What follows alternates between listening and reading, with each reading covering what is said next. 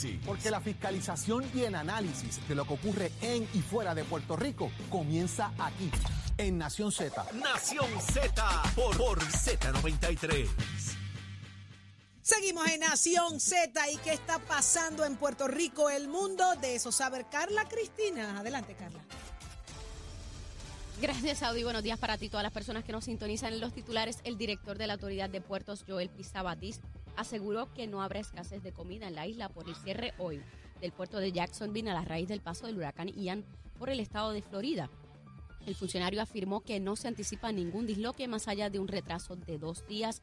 El huracán Ian ya es categoría 4 con vientos de 155 millas por hora. De otra parte, el secretario del Departamento de Salud, Carlos Mellado, informó ayer que desde hoy miércoles la agencia estará distribuyendo generadores solares en lugar de plantas eléctricas de gasolina a los pacientes que necesitan de energía eléctrica para mantener encendidas las máquinas necesarias para preservar su vida, mientras la secretaria del Departamento de Corrección y Rehabilitación, Ana Escobar, anunció ayer que aunque las visitas en las cárceles del país se reanudaron el pasado lunes, espera que hoy los reclusos de las instituciones de Ponce y Guayama Mil puedan recibir a sus familiares esto luego de que se restablecieran los servicios de energía eléctrica y agua en ambos presidios. Y en temas internacionales, trabajadores del sector de la salud en la localidad de Mubende, que es el epicentro del brote de ébola declarado la semana pasada en Uganda, iniciaron ayer una huelga tras denunciar la inseguridad de las condiciones de trabajo y la ausencia de material adecuado para tratar a los pacientes. Mientras en Chile el Congreso aprobó ayer la octava prórroga de 15 días del estado de excepción decretado para la macrozona sur tras el incremento de la violencia en varias de sus regiones. Para Nación Z les informó Carla Cristina, les espero mi próxima intervención aquí en Z93. Ponte al día. Aquí te informamos y analizamos la noticia. Nación Z por, por, por Z93. ¡Ave María!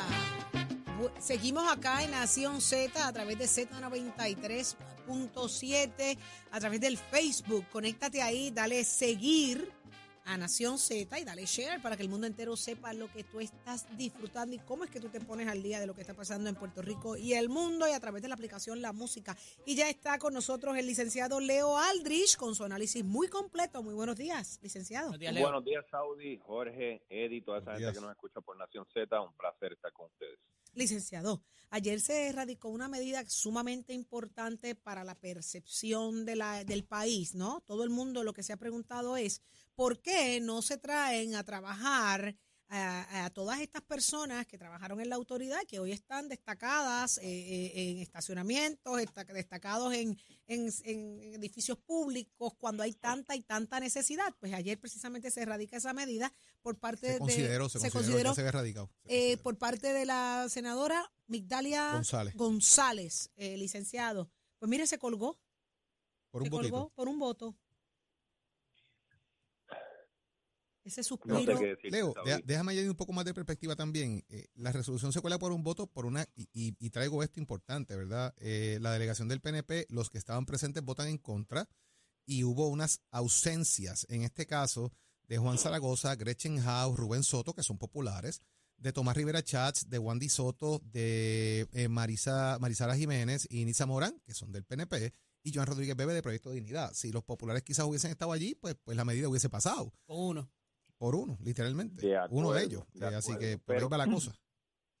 También habría que ver cuál sería el efecto concreto de esa resolución. O sea, pueden obligar a un privado a contratar a alguien en particular. Habría que ver la, la- el poder que tendría esa resolución en términos prácticos, en términos de una emergencia que está que continúa. Y por cierto, me gustaría añadir, si ustedes me lo permiten, que lo que está pasando en Florida Nos va, además de que obviamente hay muchos puertorriqueños allí y los afecta directamente, lo que está pasando en Florida, que está a- la- pasando el huracán Ian categoría 4. O sea, cinco ya, Leo, María, cinco, ya subió. cinco, o sea, que es peor que María. Lo que está pasando y lo que va a pasar allí nos va a afectar directamente en Puerto Rico. ¿Por qué? Porque va a haber recursos destinados para allá que quizás pudieron venir para acá. No son recursos infinitos los que tiene el gobierno, cualquier gobierno, incluso el gobierno más poderoso del mundo. Lo que está pasando allí, en alguna medida, va a repercutir sobre Puerto Rico y tenemos que tener eso muy claro. Eh, si alguien lo quiere ver de una modo, de un modo cínico o de un modo realista, como se le quiera llamar, en términos políticos, eh, Florida es más importante porque tiene, además de ser un estado, tiene una, una, fuerza de, votos increíble y pues eh, si lo vemos así de una manera cínica, lo de nuevo, lo sucedido en Florida y lo que la, lo que va a suceder después del paso del huracán va a tener unas repercusiones directas sobre la recuperación de Puerto Rico tras el paso del huracán. Y tiene otras cosas más, Leo, le, voy a añadir a eso, ¿verdad? Y, y, traigo una nota dentro de lo que estás planteando, ¿verdad? Hay un avión caso a Casa Huracanes que salió hace un rato en el boletín de las 7 de la mañana. Dice que los vientos están en 155 millas, lo que lo ubica a nada de categoría 5. Eh, y el tema es que esto tiene un movimiento de traslación de 9 millas por hora. O sea, esto va lento de verdad. Eh, y, le va a dar un golpe. Y, y traigo esta colación porque el impacto que puede tener también, aunque ya el director de puertos ha dicho que no hay problema con los abastos de comida en Puerto Rico, el cerrar el puerto de Jacksonville o el efecto que pueda tener esto en puertos como lo es en el área de Fort Lauderdale, de Jacksonville, donde gran parte eh, de lo que consumimos en el país llega de estos puertos, puede también tener un efecto en el país en el tema de la economía. Así que hay que ver también cómo esto implica.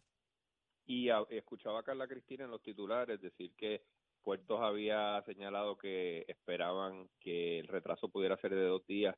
Eh, eso obviamente está por verse porque no sabemos el, el, efecto que va a tener sobre eh, Jacksonville. Eh, sé que va a darle duro a Tampa, pero si es dos días nada más, pues eh, es bastante manejable. Pero si se retrasa más, podría haber unos disloques que ya están, esos disloques en la cadena de distribución, se podrían afectar más todavía aquí en Puerto Rico, por supuesto. Las autoridades tienen un deber de decir la verdad y de, no cundir el pánico, sino no, es para que todo el mundo vaya corriendo a los supermercados porque ya han hecho una representación de que hay suficiente comida, de que el, el retraso eh, debe ser mínimo, pero ciertamente estamos interconectados y más específicamente con Florida. Eh, lo que pasa allí nos va a afectar en términos económicos, en términos de suplido, en términos de la recuperación, en términos de la, el personal de FEMA, eh, todo eso nos va a afectar directamente acá en Puerto Rico.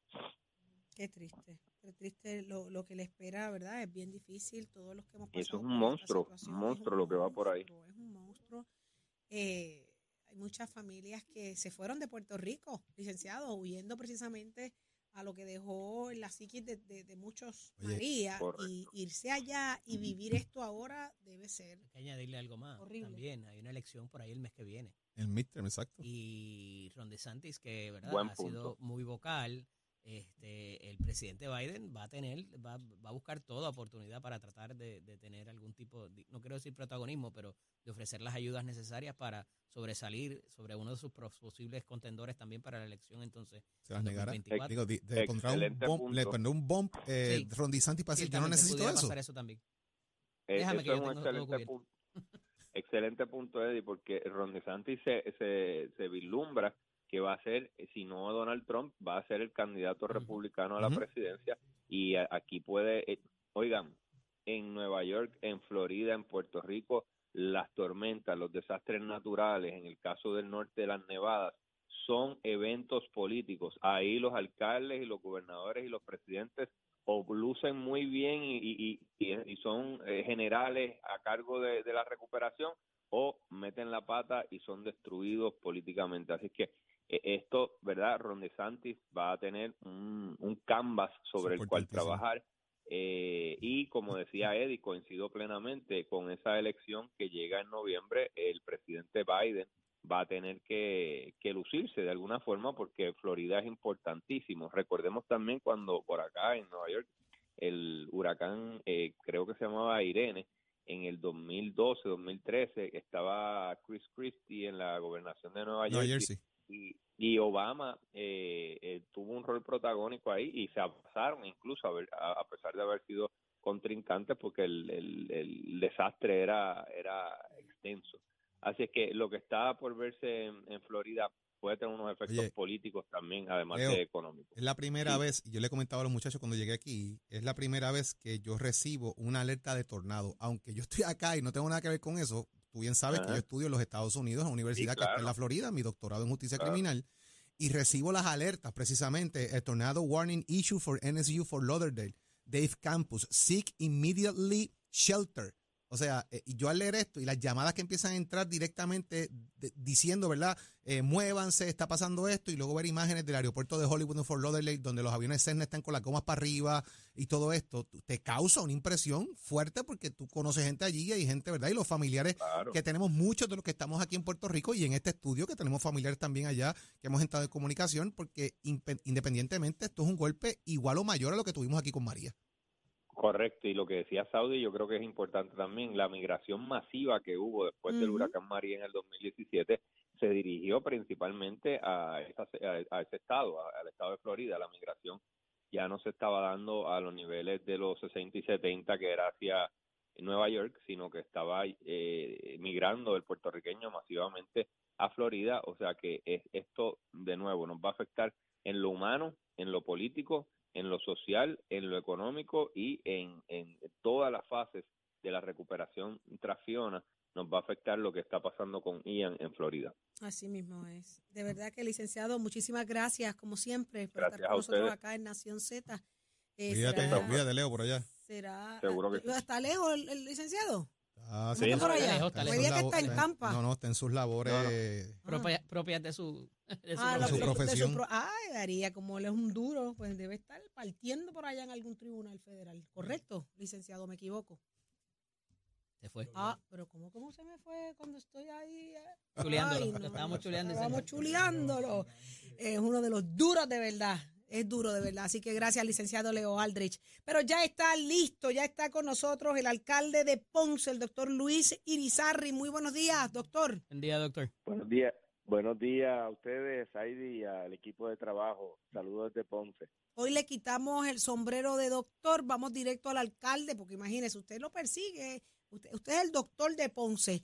Pero, alcalde, ¿cómo está la situación al día de hoy? Pues mira, eh, al día de hoy eh, yo sé que varias comunidades se están eh, se le está restableciendo la energía. No tengo la información exacta porque perdimos contacto con Luma. ¿Cómo? para, para, para, espera un momentito. ¿Cómo que perdió contacto con Luma? Explíqueme eso. hace alrededor de cinco a seis días yo he perdido la cuenta. Los invité para que estuvieran en el centro de operaciones de emergencia del municipio de Ponce conjuntamente con este alcalde y su equipo de trabajo, y se negaron a mandar un representante y no nos, no nos han dado informes escritos y hemos perdido la comunicación, por eso ayer eh, hice mi protesta y mi señalamiento de que se estaba discriminando con Ponce porque fuentes que tengo dentro de que trabajan en Luma, eh, ellos pueden energizar hasta más de un 70% hace varios días la ciudad de Ponce, no lo han hecho y no nos han dado explicaciones. Precisamente el gobernador estuvo hace dos días aquí y él llamó y le dijeron que Ponce iba a estar energizado en dos o tres días. Eh, no hemos visto la respuesta. Vamos a estar dando una ronda en el día de hoy para ver a cuántas comunidades le ha llegado la energía de por parte de Luma, particularmente a las áreas del centro urbano y la ciudad, porque sí sabemos que hay mucho daño en el área norte y el área rural de la ciudad de Ponce. Eh, eh, alcalde, cuando usted dice que, que el gobernador estuvo en Ponce hace dos días, esa llamada, ¿usted estaba presente cuando el gobernador llamó y le dijeron cuándo Ponce estaría mejor energizado?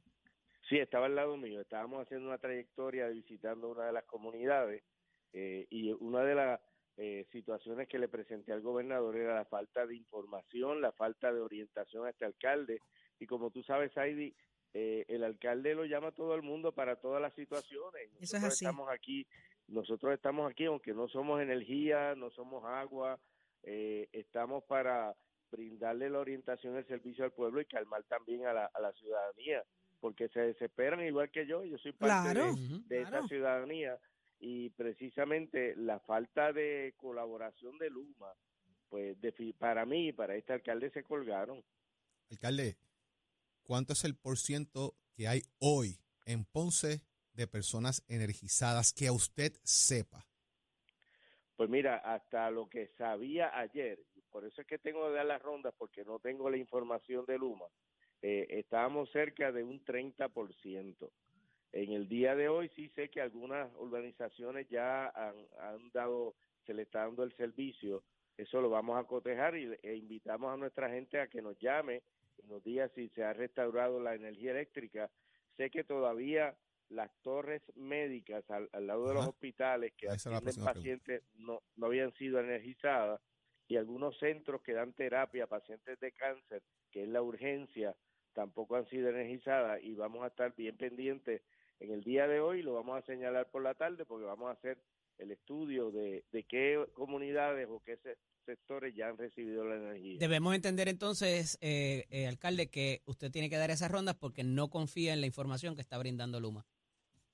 Eh, las dos cosas, no confío y que no me la dan. Eh, y exigimos, exigimos a, a nuestro gobernador que, que le diga a Luma que se comunique con los alcaldes. Los alcaldes no estamos aquí ni para guerra ni para entorpecer, estamos para colaborar. ¿Usted tiene brigadas de esas como tienen otros otros municipios que están ready para entrar? Pues nosotros eh, tenemos una brigada que estuvo desde después del huracán limpiando y echando hacia el lado y levantando ciertos tendidos eléctricos para que cuando viniera Luma, pues el trabajo se le hiciera más fácil. Nosotros en Ponce hemos hecho hasta, hasta donde la capacidad eh, nos ha alcanzado y en eso estamos. Me sorprende mucho y, me preocupa mucho, alcalde, que esa llamada que hizo el gobernador a Luma frente a usted y, y, le dijeran al propio gobernador en cuánto tiempo estaría habiendo diferencia en Ponce y el día de hoy eso no se esté cumpliendo. Entonces, Luma no, no, no, no, no acata órdenes tan siquiera del gobernador. Bueno, eh, eh, es una responsabilidad que tiene nuestro gobernador eh, de exigirle a Luma que cumpla no tan solo con el contrato, que cumpla con atender a los alcaldes que somos la primera cara que le damos a los constituyentes. y, y, eso es así. Yo creo que han demostrado que no tienen la capacidad para dar el servicio, que no están organizados y que no conocen. Eh, y esto es el riesgo que tuvimos de darle este contrato a esta empresa. Wow. Alcalde, de verdad que, estamos todos muy, muy apenados con lo que estamos viendo que le está pasando a todo nuestro país. De verdad, eh, alcalde, mucha fuerza para Ponce y para usted. No bajar la guardia, seguir la lucha en momentos duros. Es, es cansón, es difícil, pero sabemos que usted está Son áreas urbanas, Saudi. Si entramos al, al, campo, campo, es peor.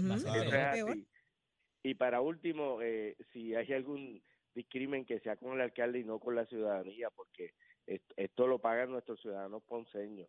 Y si se van a molestar, que se molesten con el alcalde, pero que no se molesten con nuestros ciudadanos que necesitan el servicio y que están pasando muchas necesidades desde que pasó este huracán Fiona. Alcalde, ¿usted va a firmar el acuerdo de colaboración con Luma? No, en ningún momento. Tampoco. llevamos de todas, llevamos de todas, todas, porque le hemos preguntado a tres y los tres han dicho que no con la experiencia que hemos tenido, no se han ganado la confianza de este alcalde. No hay confianza, ahí está. Alcalde, pero ¿sabe qué? Usted dice algo bien bonito, que si se quieren enojar, que se enojen con usted y no con la gente, ¿verdad? Y eso es bien valioso. Pero cuando ustedes se enojen con usted, dígale como Leo Díaz, mándele besitos en el cutis, ¿sabes? Dígale que no es personal. E, eso es así, eso es así. Muchas gracias y abrazo grande a la gente linda de Ponce y a usted también, a su familia, alcalde. Gracias por eso. Gracias mil. Ya ustedes vieron, escucharon. Señores, no quieren los alcaldes firmar el acuerdo, no se lo ha ganado la confianza eh, de, de, de, los, de los alcaldes, no es para menos. Señores, el desastre tiene nombre y apellido y no hay quien lo despinte. Y en tanto y en cuanto siga apareciendo las cifras, que Leo mismo habla por la, habla por la mañana y, y Leo fue el primero que escuché haciendo la admisión de que eran unos aproximados, o sea, estos, estos porcientos de, de generación también parecen ser un aproximado de acuerdo a lo que nos dicen los alcaldes y lo que nos dicen las personas que nos llaman. y lo mismo que trasciende hoy en las páginas son este, números regionales. se pierde esa confianza del todo, estamos fastidiados. Ya, ellos no encuentran qué más hacer, de verdad. Ya, ya son tantos y tantos y tantos los errores que ya, ya no cabe una mentira más, ya no cabe un error más. Yo no sé qué va a pasar, señores, pero Mientras eso pasa, el país sigue sufriendo, sigue gente muriendo, sigue habiendo la necesidad de servicios básicos de agua y luz. Sabemos que la situación no es fácil, pero tampoco es al desastre que la llevan. Así que vamos a ver qué está pasando en Puerto Rico y el mundo. Adelante, Carla Cristina. Al renovar tu marbete, escoge ASC, los expertos en seguro compulsorio.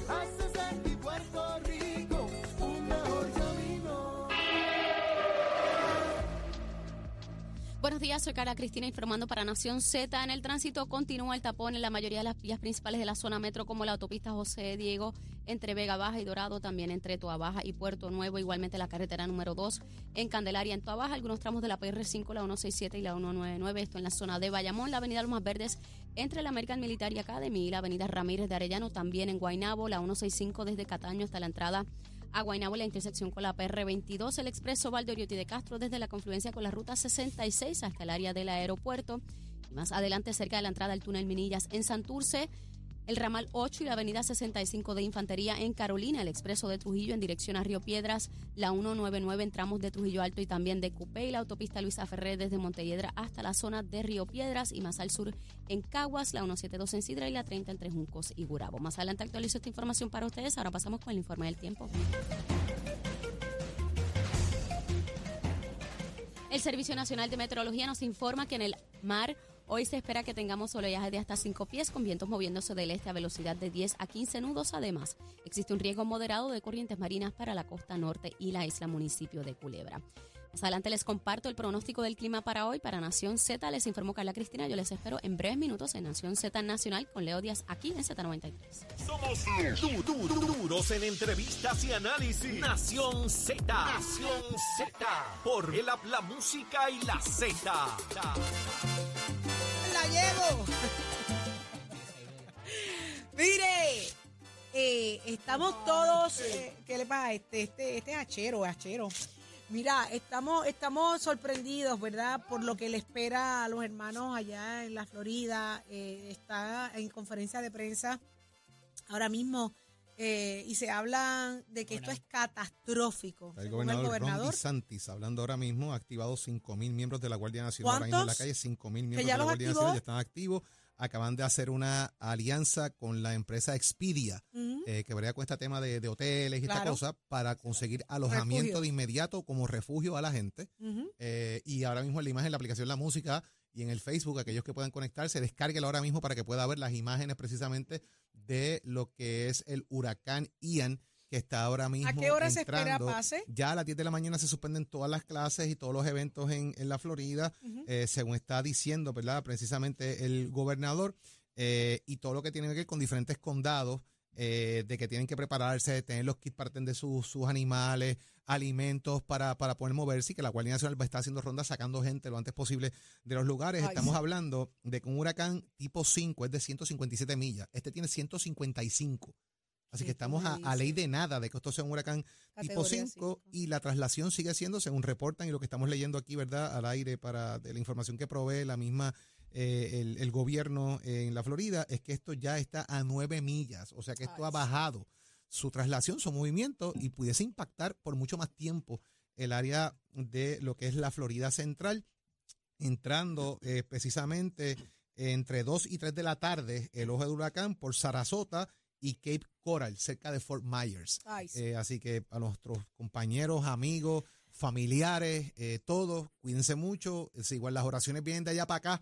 Cuando nos enfrentamos nosotros, tienen que ir ahora de aquí para allá también, aunque aquí estemos en medio de una situación, allá va a ser mucho más fuerte que lo que estamos viviendo Estamos listos para ayudar de la misma forma que, recibimos ayuda, buscaremos la manera, porque si algo bueno Puerto Rico tiene es eso, el que estamos unidos no importa dónde. Donde hay un puertorriqueño, mire, hay, hay 200 para ayudar. Ya está listo Leo Díaz. Leo, tú sí sabes lo que es un huracán categoría 5, ¿verdad que sí? a rayos, lo sabemos todos los puertorriqueños. Saludos, Saudi, Jorge Eddy, a todos los amigos que nos ven y nos escuchan. De verdad que lo que se avecina para la Florida es devastador. Allí no pueden decirle a la gente, váyase a zonas altas, todo es plano. Todo es plano. Eh, y lo que se espera, la marejada ciclónica, estábamos hablando de casi 3 millones de personas para ser evacuadas. Eso es una cosa inmensísima. Ciertamente por más medidas que se, que se tengan, eh, el cuidado tiene que cada persona procurarlo, ¿verdad? Eh, veía reportajes donde las personas que viven en lugares que están alquilados no pueden hacerle ningún tipo de arreglo, a, la propiedad.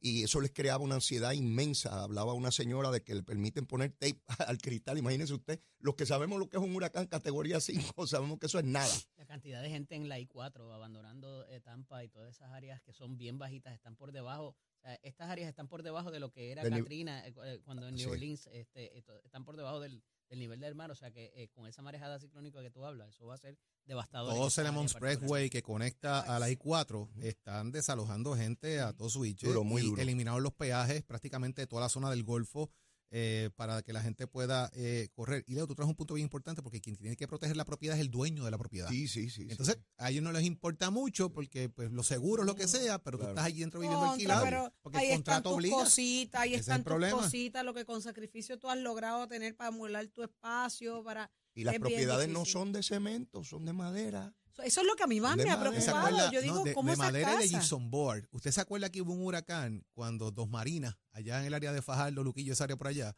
hubo mucho gypsum board y la gente después del huracán le llamaban flying board porque realmente eso voló por, todo el aire. Estaban llegando allá a Palomino, encontraban cantos de, una cosa bien difícil. Entonces, la construcción allí es mucho más débil que la nuestra. Y los terrenos son totalmente diferentes, no es lo mismo. el terreno no es como acá. Eh, eh, eh, es bien difícil muy lo, que duro. Se, lo que se está vislumbrando en las próximas horas para la Florida.